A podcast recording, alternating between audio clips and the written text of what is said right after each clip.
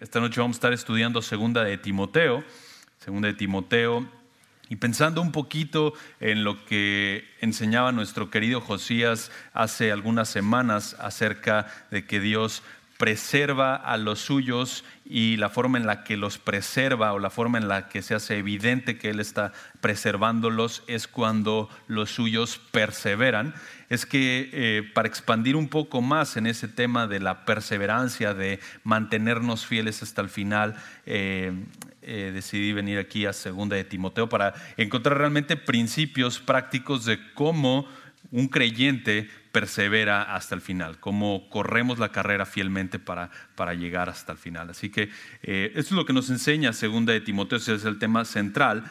Y un texto conectado que ustedes conocen bastante bien es Hebreos 12, del 1 al 3. Voy a leerlo solo para que lo, tengas, lo tengan en mente. Por tanto, puesto que tenemos en derredor nuestro tan gran nube de testigos, la grúa nube de testigos son los creyentes de los que habló en el capítulo anterior, eh, capítulo 11. Despojémonos también de todo peso y del pecado que tan fácilmente nos envuelve y corramos con paciencia la carrera que tenemos por delante. Entonces hay, un aspecto de perseverancia, hay un aspecto de que, de que hay que seguir corriendo la carrera y la manera en la que la corremos es con perseverancia, versículo 2, puestos los ojos en Jesús, el autor y consumador de la fe. quien, Este Jesús, por el gozo puesto delante de él, soportó la cruz, esa misma, idea de perseverancia, de permanecer, ah, menospreciando la vergüenza y se ha sentado a la diestra del trono de Dios.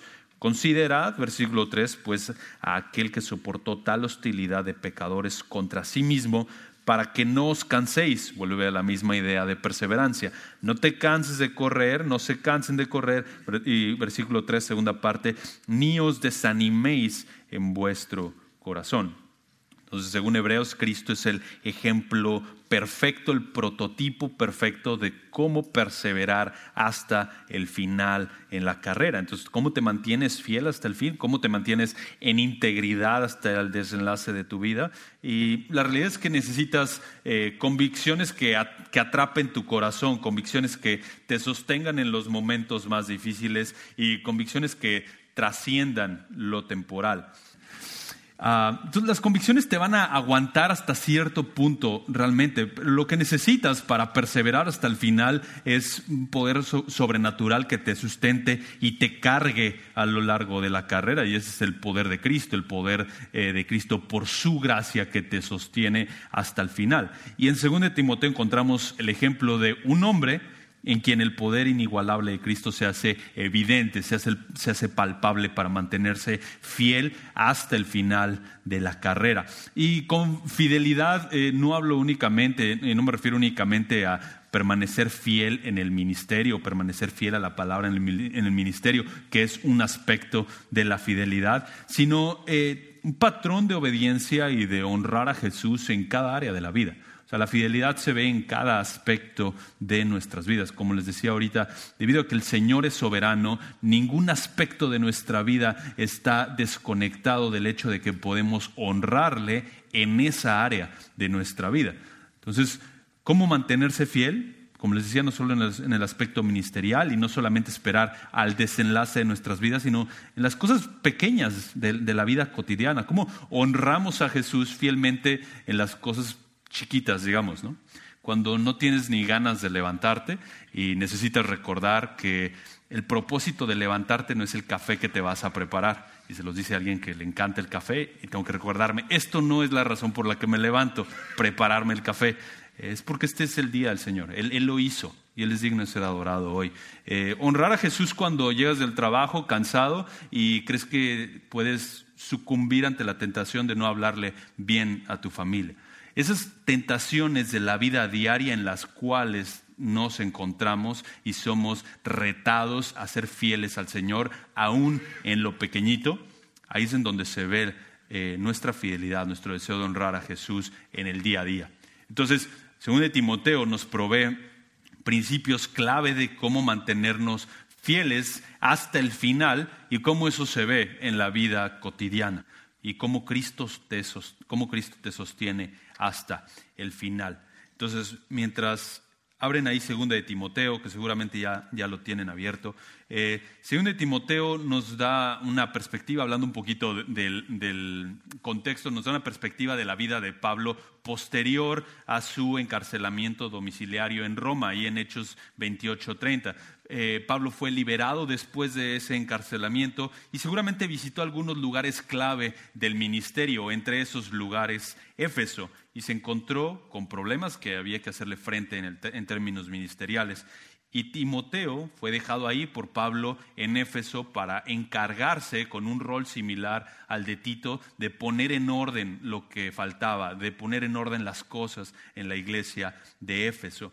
Pero cuando Pablo le escribe a Timoteo esta segunda carta, ahora Pablo está en un arresto y en una prisión completamente distinta a la que estuvo en su primer encarcelamiento.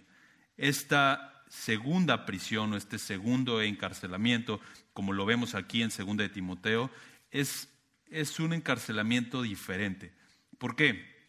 Porque en, primer, en, el encarcelamiento de Hechos, al final de Hechos, Lucas dice que la gente le visitaba y Pablo podía estar ministrando desde ahí. Acá Pablo dice que incluso algunos de sus colaboradores lo han abandonado. Está en un lugar frío, como dice el 4.13, está listo para ser martirizado, como dice el 4.6, y sabemos por la historia de la iglesia que Pablo fue martirizado por Nerón aproximadamente en el 66 después de Cristo, previo a la muerte de Nerón que fue en el 68. Entonces, segunda de Timoteo fue escrita ahí poco antes del 66 después de Cristo, y cuando leemos segunda de Timoteo, leemos las últimas palabras del apóstol Pablo inspiradas por el Espíritu Santo. Es, lo, es el último registro que tenemos de lo que Pablo escribió. Entonces, vamos ahí junto con Pablo a una celda fría, a punto de ser martirizado, y te preguntas, ¿qué va a decir Pablo? ¿De qué va a hablar cuando está a punto de morir? Está a punto de, terminar la carrera. ¿Qué es lo que va a decir? La carta está repleta de la idea de un, legado fiel, de un compromiso inquebrantable con Cristo ahí hasta el final de su vida. Así que vamos ahí a segunda de Timoteo junto con Pablo a leerlo desde una fría celda a ver lo que le dice a su amado hijo en la fe, Timoteo. Y no, no, no ahorita, pero al rato que lleguen a casa, busquen ahí en Google la, la, prisión de Pablo en Roma. Hay un espacio ahí, un lugar en Roma en donde se cree que fue la prisión desde donde Pablo escribió segunda de Timoteo, y si no fue esa, una muy, muy similar, eh, en donde es un lugar oscuro, húmedo, ese espacio eh, no era el lugar en donde querías terminar tus días, pero es en donde Pablo terminó sus días. Y vamos a leer aquí a Pablo hablándole a Timoteo y animándolo cómo perseverar hasta el final, así como Pablo lo está haciendo y como Cristo mismo lo ha ejemplificado. Entonces vamos ahí a 1 Timoteo y vamos a estar estudiando ah, hasta el versículo 11 o hasta que digan que ya es hora otra vez de los choripanes. No, vamos, a, vamos a avanzar rápido, no, teman, les voy a dejar salir hasta la segunda ronda de los choripanes y vamos a llegar hasta el versículo 11 y vamos a ir viendo distintos principios que nos exhortan a perseverar hasta el final. Dice así la palabra del Señor, voy a leer eh, rápidamente hasta el versículo 11, oramos y entramos de lleno a la carta. Pablo, apóstol de Cristo Jesús por la voluntad de Dios, según la promesa de vida en Cristo Jesús a Timoteo, amado Hijo, gracia, misericordia y paz de parte de Dios, Padre y de Cristo Jesús nuestro Señor. Versículo 3, segundo de Timoteo capítulo 1. Doy gracias a Dios, a quien sirvo con limpia conciencia, como lo hicieron mis antepasados, de que sin cesar, noche y día, me acuerdo de ti en mis oraciones, deseando verte, al acordarme de tus lágrimas para llenarme de alegría porque tengo presente la fe sincera que hay en ti, la cual habitó primero en tu abuela Loida y en tu madre Unice, y estoy seguro que en ti también. Por lo cual te recuerdo que avives el fuego del don de Dios que hay en ti por la imposición de mis manos. Porque no nos ha dado Dios espíritu de cobardía, sino de poder, de amor y de dominio propio. Por tanto, no te avergüences del testimonio de nuestro Señor, ni de mí, prisionero suyo, sino participa conmigo en las aflicciones por el Evangelio, según el poder de Dios, quien nos ha salvado y nos ha llamado con un llamamiento santo, no según nuestras obras, sino según su propósito y según la gracia que nos fue dada en Cristo Jesús desde la eternidad, y que ahora ha sido manifestada por la aparición de nuestro Salvador Cristo Jesús, quien abolió la muerte sacó a la luz la vida y la inmortalidad por medio del Evangelio, para el cual yo fui constituido predicador, apóstol y maestro. Acompáñame a orar. Amado Padre, esta es tu preciosa palabra y rogamos por tu ayuda para que ilumines nuestras mentes para entenderla y abrazar con fe lo que tú has escrito aquí a través del apóstol Pablo, inspirado por el Espíritu Santo. Gracias por el privilegio de poder estudiarla, gracias por el gozo que nos regalas de hacerlo como iglesia local. Rogamos que tú bendigas este tiempo y conforme lo estudiamos nos exhortes y nos animes a perseverar fielmente hasta el final, aún en las cosas pequeñas de la vida cotidiana. Gracias por tu palabra. En el nombre de Jesús oramos. Amén. Entonces Pablo comienza esta carta diciendo, Pablo, apóstol de Cristo Jesús.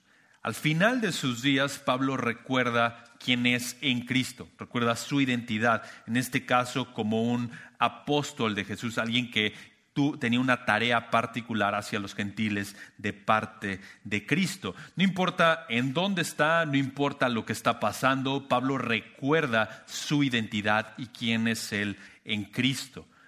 ¿Por qué? Porque su vida está definida por Jesús.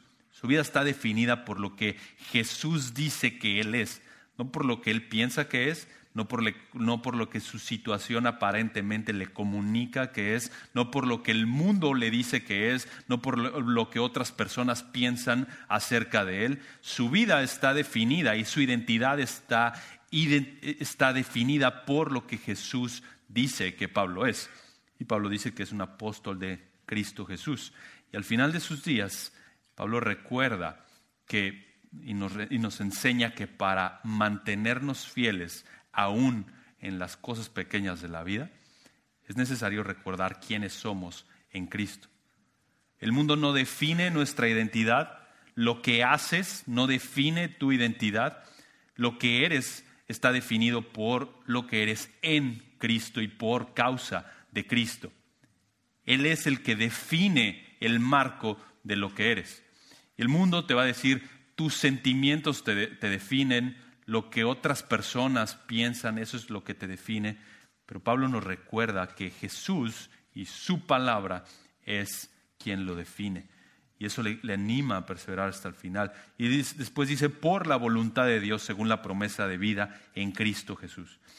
Es interesante que al cierre de sus días, Pablo recuerda quién es en Cristo y que es un apóstol por la voluntad de Dios. Esto es que todo lo que Pablo está viviendo está en conformidad a la voluntad de Dios, está sujeto a la voluntad de Dios. Y la realidad es que todo lo que está, Pablo está viviendo en términos de persecución y en términos del hecho de estar encarcelado en Roma y a punto de ser martirizado, está conectado al hecho de que es un apóstol de Jesús.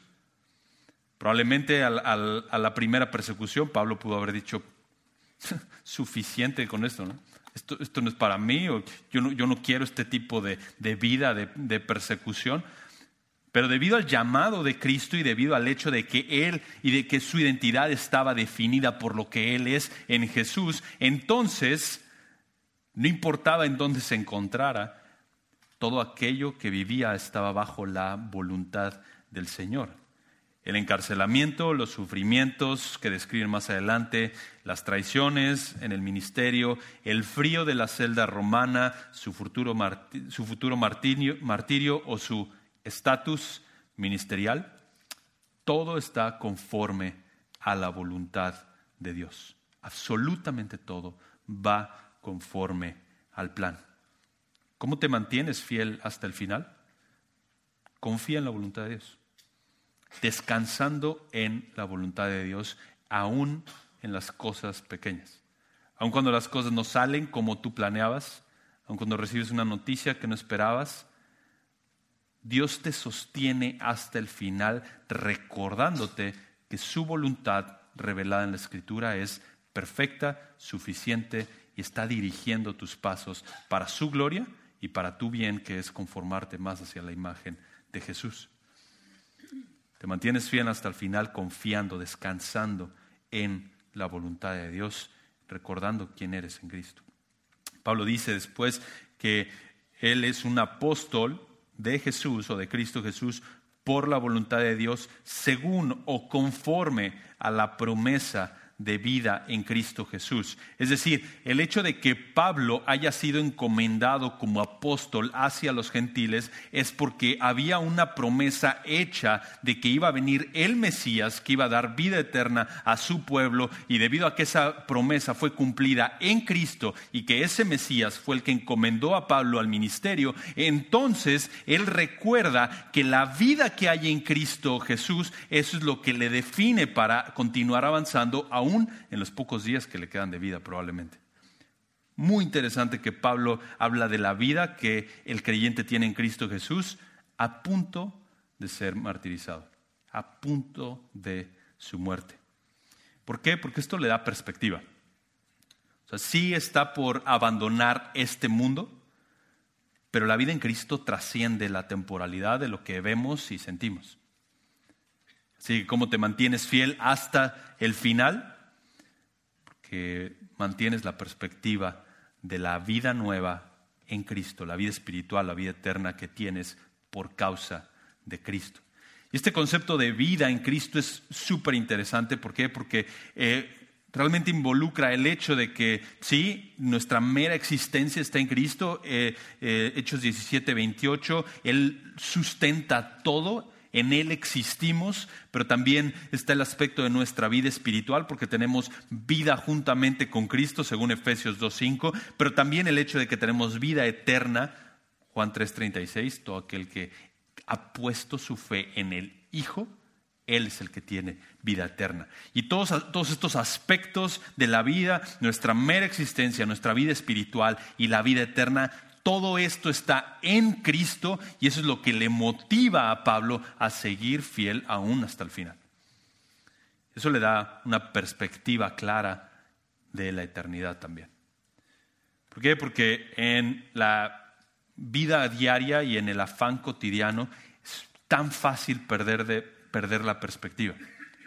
Tendemos a ver hacia abajo, hacia lo inmediato y hacia las cosas que probablemente tenemos que resolver más tarde o a lo que nos afana de inmediato y recordar la promesa de vida en Cristo Jesús nos exhorta, nos anima a levantar los ojos y a tener una perspectiva eterna de las cosas. Después dice el versículo 2, Pablo le escribe a Timoteo, su amado hijo, su amado hijo. Timoteo es uno que ha imitado la fe de su padre espiritual, Pablo, y y Pablo siente cierta responsabilidad espiritual de Timoteo y procura su crecimiento. Timoteo está ahí ministrando en Éfeso y aún hasta el final de sus días, Pablo está preocupado por el bienestar espiritual de su amado hijo en la fe. Y esta idea de amado hijo es una mención paralela que también está en 1 Timoteo 1.1, también hay una referencia a Tito en Tito 1.4, también hay una referencia en Filemón 1.10.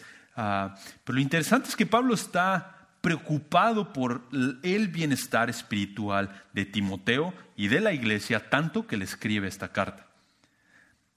Pero es tan interesante que Pablo está a punto de morir y el primero que viene a su mente probablemente, lo primero que le preocupa, no es su propio estado, sino el de Timoteo y el de la iglesia. Está pensando primero en el ministerio, está pensando primero en que la iglesia sea edificada, está pensando primero en el beneficio espiritual de Timoteo, está pensando primero en la gloria de Cristo, en que su palabra continúe siendo proclamada y al final piensa en sí mismo. Incluso eso se refleja en la estructura de la carta, porque si vas hasta el final de la carta, Ahí es cuando Pablo, en sus saludos y despedidas, le dice, cuando vengas, tengo un poco de frío. ¿Te traes algo con que taparme? También te trae los pergaminos, no se te olvide. Pero es tan relevante y nos anima tanto en términos de aplicación, cómo mantenerse fiel hasta el final, pensando menos en uno mismo. La vida es acerca de la gloria de Dios y el beneficio de mis hermanos y no del mío. Y mientras más pienso en mí mismo, más pronto soy para tropezarme en la carrera. Pero mientras más pienso en la gloria de Dios y en el beneficio de mi hermano de al lado, entonces eso es usado por el Señor para sostenerme fielmente hasta el final. La vida es acerca de la gloria de Dios y el beneficio de mis hermanos, no acerca de mí. Versículo 3, Pablo dice, doy gracias a Dios. Tal vez pensamos, pues Pablo, ¿qué, ¿de qué estás hablando? ¿No, no, no te acuerdas en dónde estás? ¿Estás encarcelado? Pero él dice, doy gracias a Dios. Está agradecido con el Señor. Él cultiva un corazón agradecido y a este Dios, dice versículo 3, doy gracias a Él, a quien sirvo con una limpia conciencia, como lo hicieron mis antepasados, de que sin cesar, noche y día me acuerdo de ti en mis oraciones. Pablo está agradecido por Timoteo, Pablo está agradecido por el hecho de servir en el ministerio y Pablo está agradecido por la gracia extendida del Señor para continuar sirviéndole. Y esta frase, cuando dice eh, que sirve con limpia conciencia como lo hicieron sus antepasados, ¿quiénes son los antepasados de Pablo? ¿Quiénes son los antepasados de Pablo? Probablemente uno, lo primero que pensaría, bueno, probablemente es su ascendencia judía. es dudoso que un fariseo de fariseos, que por supuesto por su familia fue, eh, eh, digamos, llevado a ser instruido a los pies de Gamaliel, muy extraño que se refiera a tus antepasados como su familia inmediata. Con antepasados se refiere más bien a aquellos que sirvieron, al igual que Pablo, al Señor con una limpia conciencia y que también fueron fieles ministrando y sirviendo al Señor. Y sin ir tan atrás, pensemos en algunos ejemplos de quienes sirvieron al Señor fielmente antes que Pablo. Hechos 7, hace unos 30 años, Esteban murió sirviendo a Cristo con una limpia conciencia. Y Pablo estaba ahí. Jacobo, el hijo de Alfeo, en Hechos 20, martirizado tal vez unos 20 años antes de que Pablo estuviera escribiendo esto. Pero también, yendo más hacia atrás, Pablo está alineado con la verdadera religión del Antiguo Testamento que teme al Dios del pacto, ama su palabra y tiene fe en el Mesías. Isaías, Daniel, Moisés, David aquellos hombres que permanecieron fieles, es cierto, falibles, como lo hemos estado estudiando con nuestro querido pastor Luis en el libro de Samuel, pero con un patrón de fidelidad. Y es lo que Pablo ejemplifica, un patrón de fidelidad. Y Pablo está diciendo que él sirve con una limpia conciencia, así como lo hicieron ellos. De la misma manera que lo hicieron ellos. Y aquí estamos hablando de un, un, linaje de fidelidad, el hecho de permanecer fiel hasta el final. Pablo dice que Timoteo es su hijo espiritual, es decir, está como pasando el batón espiritual a Timoteo. Y también Pablo habla de sus antepasados, y más adelante Pablo menciona a los antepasados de Timoteo. ¿Y por qué uno puede confiar en permanecer fiel hasta el final, no pensando en uno mismo? Porque el hecho de que Dios es transgeneracional arrebata o mata la idea de que las cosas son acerca de mí. El, hecho de que Dios trasciende el tiempo, Él es eterno y todo es acerca de su gloria, destruye la idea de que todo gira en torno a mí. Porque el Dios transgeneracional no es afectado por el tiempo. El Dios de Abraham, el Dios de Isaac, es el, el Dios de Jacob, es el Dios del rey, es el Dios de María, es el Dios de Homero. Y cuando observamos la fidelidad del Señor obrando a través de los suyos, a través de su palabra, entonces volteamos hacia atrás, vemos el, legado de fidelidad en donde estamos parados y eso nos empuja, nos anima, digamos que le pone gasolina a seguir corriendo con fidelidad hasta el final. Entonces Pablo se para en esa misma línea y de alguna manera ejemplificándolo y animando a Timoteo, le dice, Timoteo, usted no tire el batón, usted no tire la toalla, voltee hacia atrás. Mire quiénes han corrido antes de usted. Míreme a mí, tal vez estoy aquí encarcelado, corriendo fielmente hasta el final. Usted no tire la toalla, permanezca corriendo. ¿Por qué? Porque Dios es trascendente, pero está cerca de su creación también y nos sostiene hasta el final. Entonces, ¿cómo te mantienes fiel hasta el final? Recuerda que Dios es eterno, que tu vida y la mía va a terminar en cualquier instante, pero Él es el alfa y la omega. Él no cambia, Él es fiel. Después habla de la abuela Loide y de la madre Unice de Timoteo, uno de mis versículos favoritos, no solo porque el segundo nombre de mi esposa es Eunice, sino porque muestra el legado de fidelidad de madres que temen y que aman a Cristo. Esto fortalece la, misma idea de Pablo que está explicando un legado de fidelidad que adora al Dios transgeneracional y tiene un, impacto profundo en las siguientes generaciones. Así que mamá, abuela, no te desanimes eh, tus esfuerzos de mostrar un carácter piadoso, sometido a la palabra y comprometido con Cristo. No te desanimes. ¿Sabes si el Señor va a levantar un Timoteo de tus hijos o nietos? No estoy diciendo que eso es la implicación inmediata del texto, no pienses, ah, yo soy como Loida. No, ese, no es el punto del texto. Sino que te anima a recordar la influencia piadosa que puedes tener hacia la siguiente generación o hacia la gente que te rodea.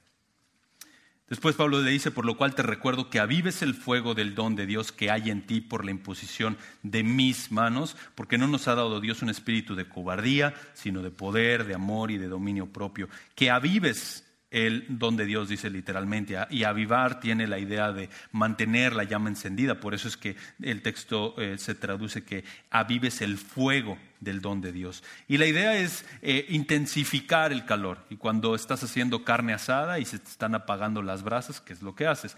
Tomas un, tienes un periódico a la mano, lo que sea que tengas a la mano, y buscas echarle aire para que aviven las brasas. Pensé que iba a escuchar algo así, ah, sí, yo estoy pensando en la carne asada, pero tal vez yo soy el que está pensando. Pablo usa esta metáfora para animar a Timoteo a que continúe haciendo uso de sus dones espirituales para la edificación de la iglesia, para que Pablo, para que Timoteo continúe sirviendo. Después habla de la imposición de sus manos y esta es la idea de que Pablo reconoció públicamente que Dios había llamado al ministerio a Timoteo, probablemente en su ordenación al ministerio. Pero la exhortación hacia Timoteo es a continuar sirviendo fielmente. Entonces, ¿cómo te mantienes fiel hasta el final? Otro principio, reconoce que Dios te ha dotado para servir a la iglesia local y usa tus dones. Primera de Pedro 4:10 todo creyente tiene, dones espirituales y tiene que usarlos para la edificación propia. No para la edificación de su hermano de al lado, para la edificación de la iglesia. Ver cómo esos dones les sirven, Dios los usa para edificar a la iglesia. Entonces te mantienes fiel hasta el final usando tus dones. Después Pablo habla de cobardía, poder, amor, eh, dominio propio. Y la idea es que eh, el, espíritu que el Señor ha dado no es de cobardía, en contraste de poder, amor y dominio propio. Y la idea es que servir en el ministerio y avivar ese fuego requiere valentía, constancia y fortaleza, y todo esto es por el poder del Espíritu Santo. Así que no hay manera de servir en el ministerio, no hay manera de continuar fielmente en la carrera y ejerciendo tus dones sin la capacitación del Espíritu Santo. La razón para seguir sirviendo con toda tu fuerza es porque tienes el Espíritu Santo que te ha sellado y te va a sostener hasta el final, no por tu propia fuerza. Versículo 8, Pablo dice, por tanto, por tal razón, no te avergüences del testimonio de nuestro Señor, ni de mí, prisionero suyo, sino participa conmigo en las aflicciones por el Evangelio según el poder de Dios. Entonces Pablo le dice, debido a que tenemos el espíritu, o tenemos un espíritu que no es de cobardía, sino de poder, amor y dominio propio, debido a esto, no te avergüences del testimonio de nuestro Señor. Y esta idea de no avergonzarse es una idea consistente y permanente en la carta. Y no podemos hacer un estudio completo de la cultura de honra y vergüenza tan arraigada ahí en el primer siglo, pero basta ahora decir que la idea en el original no tiene la, no, tiene la idea de que Timoteo estuviera eh, probablemente sintiendo vergüenza, sino más bien que Pablo no, quiero, no quiere que ese sentir se desarrolle en Timoteo. Y el llamado a no avergonzarse es repetido en la carta. En el 1.8 es llamado a no avergonzarse del testimonio de Cristo. En el 1.12, Pablo, él no se avergüenza de las consecuencias de creer en Jesús. Está encarcelado como un criminal, pero no se avergüenza de eso. En el 1.16, Onesíforo no se avergonzó de las cadenas de Pablo. Y en el 2.15, el creyente, en particular Timoteo, es llamado a interpretar correctamente la escritura para no avergonzarse. ¿Por qué hay este énfasis consistente de no avergonzarse? Porque la locura del Mesías muriendo en una cruz terrible, una cruz romana para salvar eternamente a los pecadores que creen en Él, era una causa de burla, como lo es hoy también. Realmente para el mundo esto no tiene el más mínimo sentido. El hecho de que un hombre que decía ser Dios murió en una cruz romana y eso provee salvación eterna a todos los que ponen su fe en eso, pero que no se quedó en esa cruz, sino que resucitó. ¿De qué estás hablando? Eso es una locura para el mundo. Ah, pero sí, sí hace sentido que de la nada todo haya venido a existir o que eh, sí hace completo sentido que una persona diga que es hombre porque se siente hombre o que es mujer porque se siente mujer. Eso sí hace sentido. Pero la cruz es motivo de escarnio así como lo fue ayer. Y es motivo de escarnio hoy, como les decía, así como lo fue ayer. ¿Por qué? Porque la palabra de la cruz es necedad para los que se pierden, pero para nosotros, 1 Corintios 1.18, es poder, de, eh, para los salvos es poder de Dios. Así que, ¿cómo te mantienes fiel hasta el final? Aferrándote al testimonio de la cruz, aferrándote a la obra de Cristo en la cruz, poniendo la, tu esperanza en la obra de, Jesús y no sucumbiendo ante el escarnio del mundo. ¿Tú crees en esas locuras de que Jesús es Dios?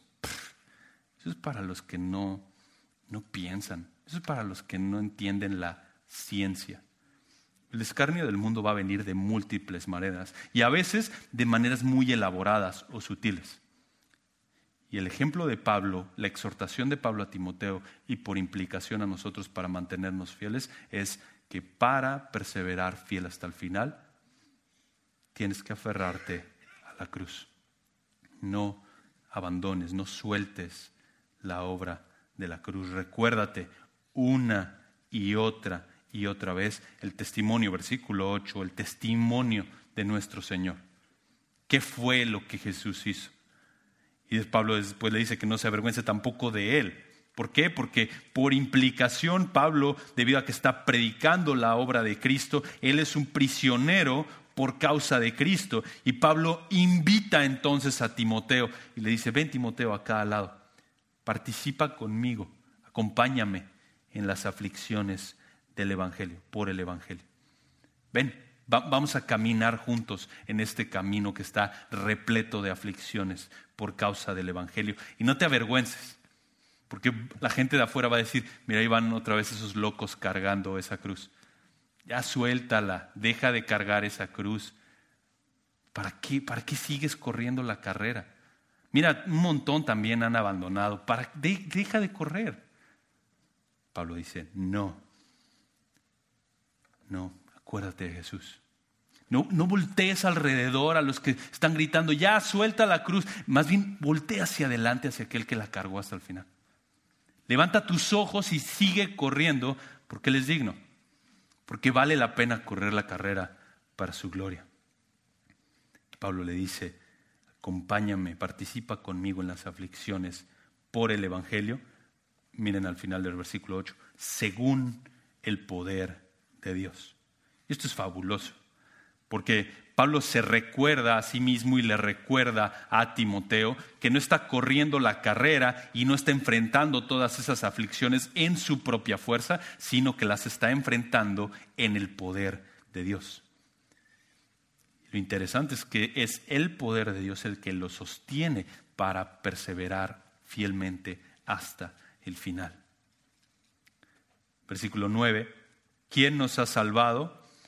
y nos ha llamado con un llamamiento santo, no según nuestras obras, sino según su propósito y según la gracia que nos fue dada en Cristo Jesús desde la eternidad. ¿Quién nos ha salvado? Se refiere obviamente al contenido del Evangelio que está hablando anteriormente, refiriéndose a Dios mismo. Él es quien nos ha salvado nos ha llamado con un llamamiento santo. Pero ¿cuál es la razón? ¿Cuál es el, motivo por el cual Él nos llamó con, con un llamamiento santo, un llamamiento exclusivo? No según nuestras obras, dice el versículo 9. Entonces, para recordarle a Timoteo, que su capacidad para permanecer fiel hasta el final no depende de él mismo, sino depende del poder de Dios, le recuerda que debe de participar en las aflicciones como según el poder de Dios, pero también que no empezó la carrera por sus buenas obras. Ah, yo soy un excelente corredor, estoy listo para la carrera. No, Pablo le dice, fuimos llamados con un llamamiento santo, no según nuestras obras, sino según su propósito según la gracia que nos fue dada en Cristo. Entonces, cuando tenemos la tentación de tirar la toalla, de no honrar al Señor en las cosas pequeñas de la vida que influyen en la fidelidad del día a día, de cómo honramos al Señor, recuerda que estás en la carrera por gracia. Recuerda que estás corriendo esta carrera no porque lo ganaste, ni porque lo mereces, ni porque tú y yo somos el mejor corredor. Estamos en esta carrera por gracia. Y entonces es un recordatorio constante, constante, una y otra vez, de que tengo esta oportunidad de honrar a Jesús en este aspecto de mi vida hoy y es un regalo. Tengo este regalo del Señor para honrarle a Él en este aspecto de mi vida estás luchando con un pecado o afanado por aspectos de tu trabajo, salud. Bueno, en esa situación particular el Señor te ha colocado como un regalo para que le honres ahí. Y en un sentido nadie más puede hacerlo. Dios te ha puesto ahí a ti para que tú le honres de esa manera en esa situación particular. Y cuando estás ahí luchando, porque las cosas no van como quieres, estás luchando con matar ese pecado, recuerda, tengo el privilegio de matar este pecado y eso es un regalo. Eso es una gracia del Señor. Tengo el privilegio de honrar al Señor en esta área de mi vida y eso es un regalo del Señor. No merezco el hecho de poder honrar al Señor, amando a mi esposa como Cristo amó a la iglesia. Esposa, no merezco amar, eh, honrar al Señor con el privilegio de sujetarme a mi esposo o con nuestros hijos. No merezco el privilegio de honrar al Señor instruyendo a mis hijos con la verdad. No merezco el privilegio de predicar el Evangelio. Y cuando nos recordamos una y otra vez, esto es un regalo de gracia, eso le pone gasolina para seguir corriendo la carrera. Para para finalizar, dice, dice el versículo 10, perdón, al final del versículo 9, según la gracia que nos fue dada en Cristo Jesús desde la eternidad. Y que ahora, entonces hay una promesa eterna de Cristo y que ahora ha sido manifestada, ha sido mostrada por la aparición de nuestro Salvador Cristo Jesús. ¿Quién?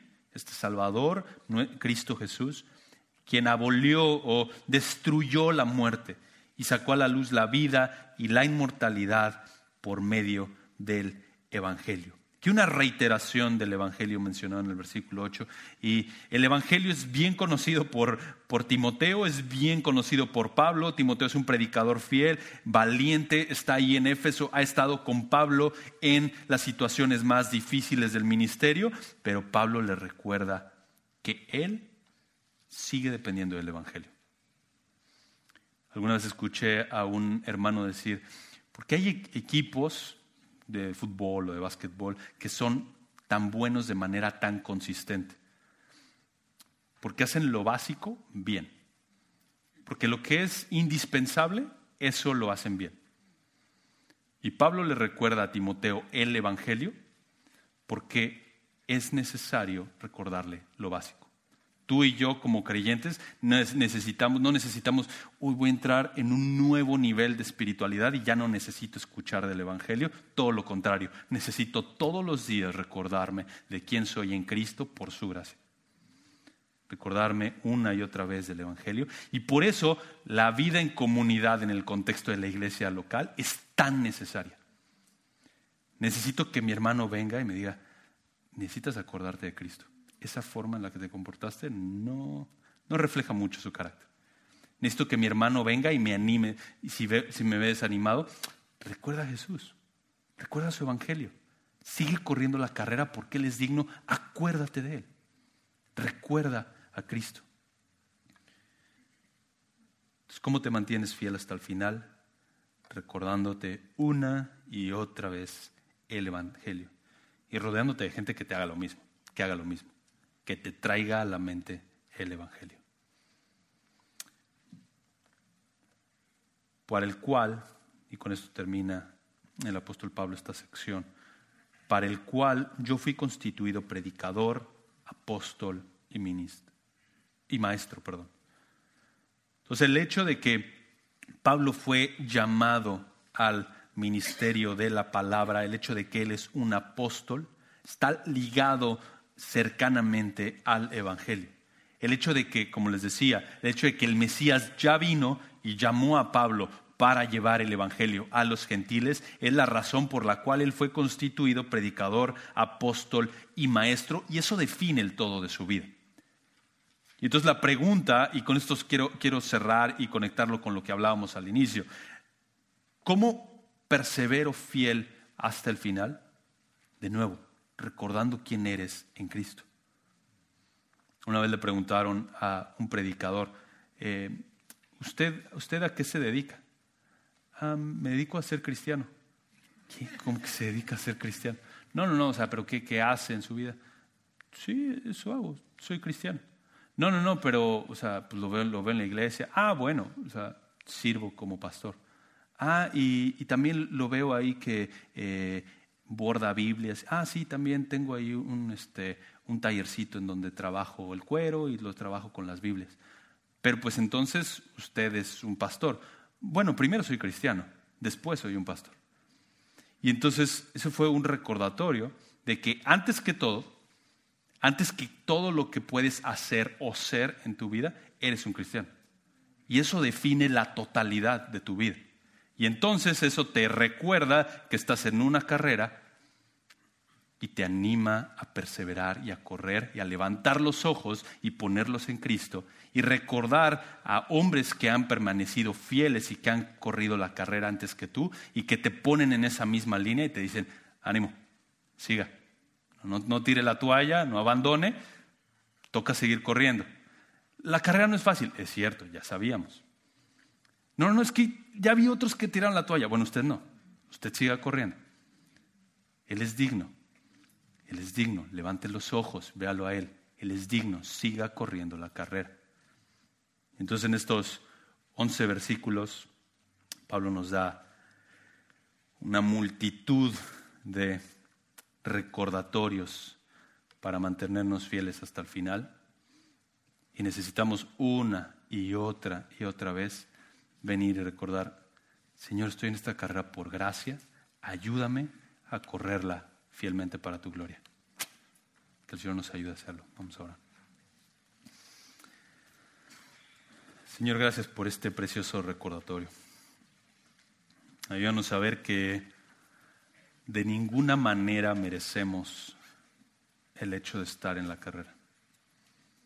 De ninguna manera merecemos el hecho de ser llamados tus hijos, de ninguna manera merecemos el hecho de pertenecerte. Todo es un regalo de tu gracia. Nos regalas tu aire, nos, eh, regalas eh, la vida, nos regalas este privilegio de estar aquí esta noche, nos regalas el alimento con el que sustentas nuestros cuerpos, nos regalas tu palabra que nos santifica, nos has regalado tu espíritu que nos sostiene y que es la garantía de que nos vas a sostener hasta el día final. Y nos has regalado a Cristo.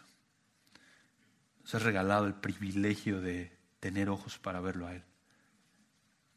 Así que Señor, recuérdanos esa tremenda gracia en medio de las situaciones que pueden parecer efímeras o sin sentido de la vida. Recuérdanos que todo está conectado para traer gloria a tu nombre y que tú eres digno. Tú eres digno de que perseveremos en la carrera porque tú preservas a los tuyos. Lo oramos en el nombre de tu amado Hijo. Amén.